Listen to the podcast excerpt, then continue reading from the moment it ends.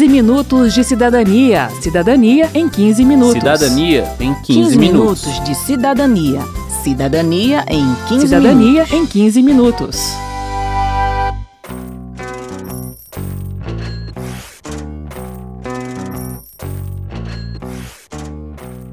Márcio, eu aposto que você já leu uma notícia sobre aquela viúva rica que deixou a fortuna toda pro bichinho de estimação. Pois é, mais de uma vez. E eu sempre fico me perguntando: pode isso, Arnaldo? Ah, isso aqui a gente vai ver agora no 15 Minutos de Cidadania que fala sobre herança.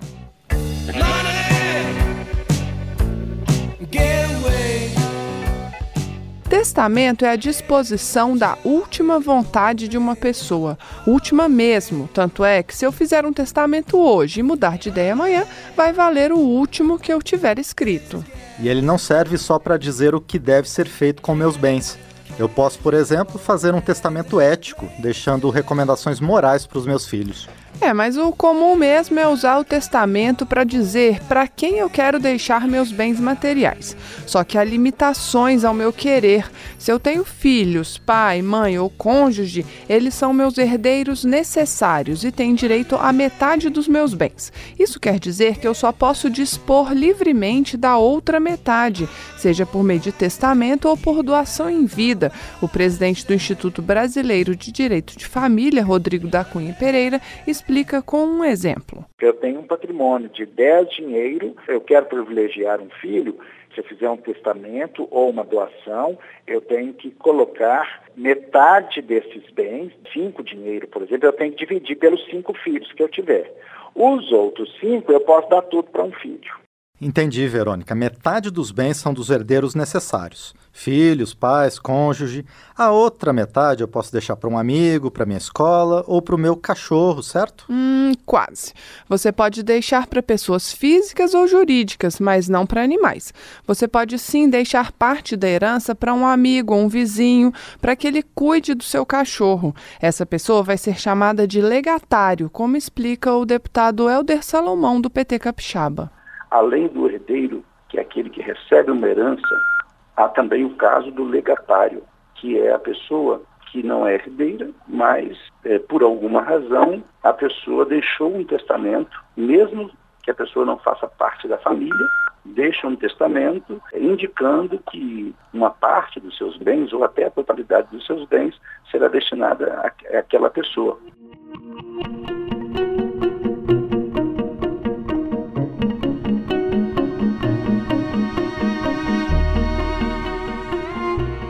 E como que eu faço um testamento? Basta escrever uma carta, entregar para um parente ou deixar na minha mesinha de cabeceira? Negativo. Existem alguns tipos de testamento. O mais comum é a escritura em cartório. Você pode até escrever a carta, mas vai precisar de cinco testemunhas para confirmar que o que está escrito ali é realmente o seu último desejo.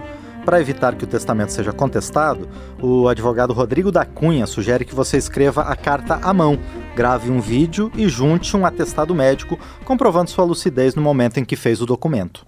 O testamento, geralmente, ele é contestado por dois motivos. Um, por defeito de forma. Por exemplo, você fez um testamento e não tem testemunho.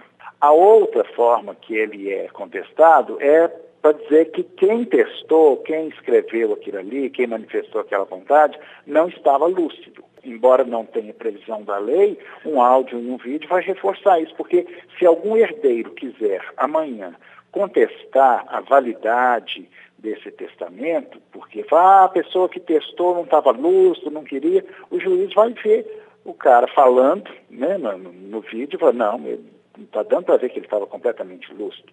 O testamento então precisa ser validado por um juiz. Por isso, todo inventário com testamento tem que ser feito pela via judicial. O inventário é a descrição dos bens de uma pessoa que morreu e serve para que se faça a partilha para os herdeiros. Sempre que alguém morre, tem que se fazer o inventário. Se não há testamento, nem briga entre os herdeiros, nem filhos menores ou incapazes, o inventário pode ser feito em cartório. E é importante se atentar para os prazos. O advogado Luiz Antônio Machado explica que os herdeiros têm 60 dias para fazer o pedido de inventário. E se você não sabe que tem direito a alguma herança, ou se surgir um novo bem a ser reivindicado, como um seguro que você não sabia que seu pai tinha feito, por exemplo, há também um prazo para reivindicar o direito de receber.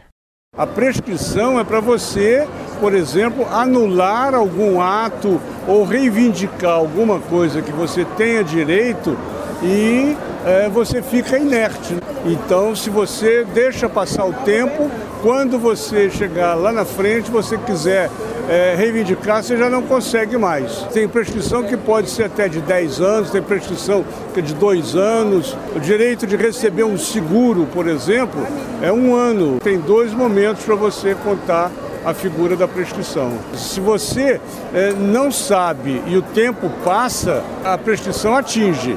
Se você sabe e fica inerte, conta do momento que você tomou conhecimento e ficou inerte. Quero saber. Quero saber. Nós vamos acompanhar agora as explicações que o advogado Luiz Antônio Machado deu aos cidadãos que pararam para conversar com a gente lá na rodoviária aqui de Brasília. Até que idade a filha pode receber a pensão quando o pai morre? Por força da disposição legal, é até 21 anos. O que tem sido entendido pela jurisprudência face à necessidade de alimentação e de manutenção de um filho até 24 anos que está cursando nível superior. Bom, meu nome é Alessandro Guimarães. Meu sogro, ele fez uma escritura de uma casa em vida e colocou o nome dos filhos. Só que minha esposa nasceu depois que ele colocou essa escritura no nome dos filhos. Ele ainda está vivo. Ele falecendo, ela pode reivindicar esta casa?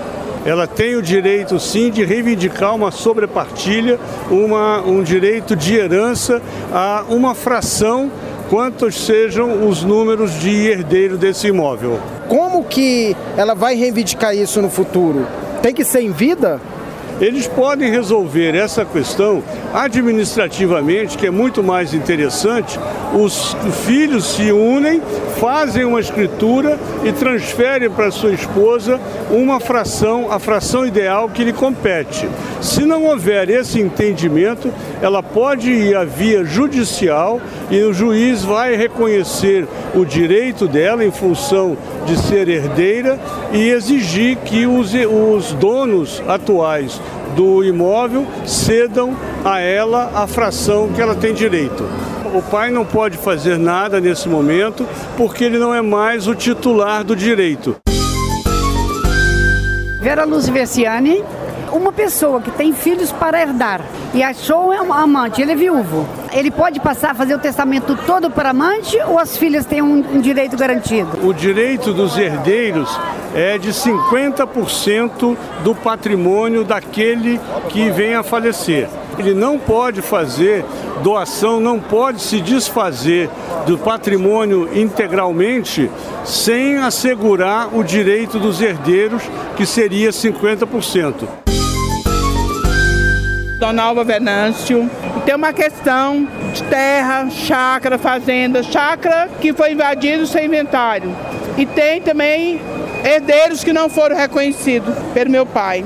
Os herdeiros que não foram reconhecidos, mas que podem vir a ser reconhecidos, eles serão herdeiros na mesma proporção daqueles filhos que já foram reconhecidos. A questão dos, do imóvel, o fato do imóvel ter sido invadido, vocês têm o direito de entrar com uma ação chamada ação reivindicatória e retomar a posse do imóvel em função do direito de propriedade que os herdeiros venham ter. Que não pode é deixar passar também muito tempo, porque aquele que tem a posse de um imóvel e tem como se fosse um imóvel seu, ele pode reivindicar o uso capião desse imóvel. E aí ele vai adquirir a propriedade pelo uso capião.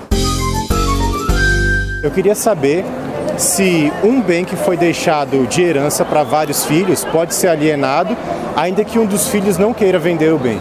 Se um dos herdeiros não quer esta venda, essa situação vai ser apreciada pelo juiz que pode considerar necessária a venda do imóvel para entrega do quinhão daquele que não quer a venda. Porque não há possibilidade de você impedir a concretização de um inventário porque um herdeiro, por razões que não importa, é intransigente em relação à partilha.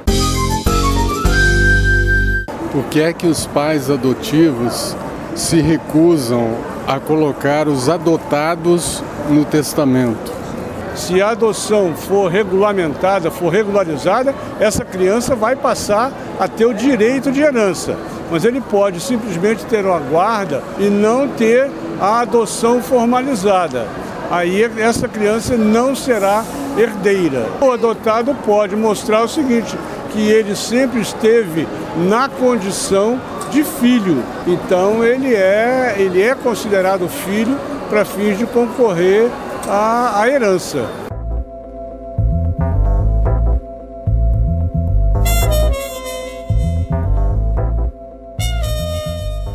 É bom a gente destacar aqui que filho é filho, não havendo diferença nenhuma em termos de direito à herança entre filhos biológicos e adotivos. Nem entre filhos de casais hétero ou homoafetivos. Inclusive, o Supremo Tribunal Federal acaba de consolidar essa posição. Os ministros decidiram que não pode haver diferença nos direitos de herança dependendo do tipo de união, casamento ou união estável. Isso mesmo, o Código Civil traz regras diferentes para o cônjuge, que é a pessoa casada, e o companheiro, que é a pessoa em união estável. O Supremo declarou que essa diferença é inconstitucional. Outro tema que vale a pena a gente explicar aqui, Márcio, é a possibilidade de se deserdar alguém. Nós já dissemos que algumas pessoas têm direito legítimo à herança, como pais, filhos e cônjuge. Mas isso quer dizer que eles vão receber essa herança em qualquer circunstância? Uh, não. Segundo o advogado Luiz Antônio Machado, o Código Civil prevê as situações em que um herdeiro necessário pode ser excluído do testamento. Homicídio tentado ou consumado contra autor ou contra parentes, é, uma acusação caluniosa em juízo e crime contra a honra, é a criação de obstáculo a que o autor faça os seus testamentos, ofensa física contra o autor, é, injúria grave, no caso de descendente, relações ilícitas com a madrasta ou com o padrasto, ou deixar ao desamparo do ascendente com alienação mental ou doença grave. E na figura do ascendente, a mesma coisa. Ao excluir um herdeiro necessário do testamento, a pessoa precisa justificar a decisão. A exclusão do direito de herança pode ser solicitada também após a morte do proprietário dos bens. O advogado Luiz Antônio lembra o caso de Suzane von Richthofen, condenada por participar do homicídio dos pais. Segundo ele, o irmão de Suzana entrou com uma ação judicial e conseguiu que ela fosse considerada não detentora do direito de herança dos pais por causa da sua participação no crime.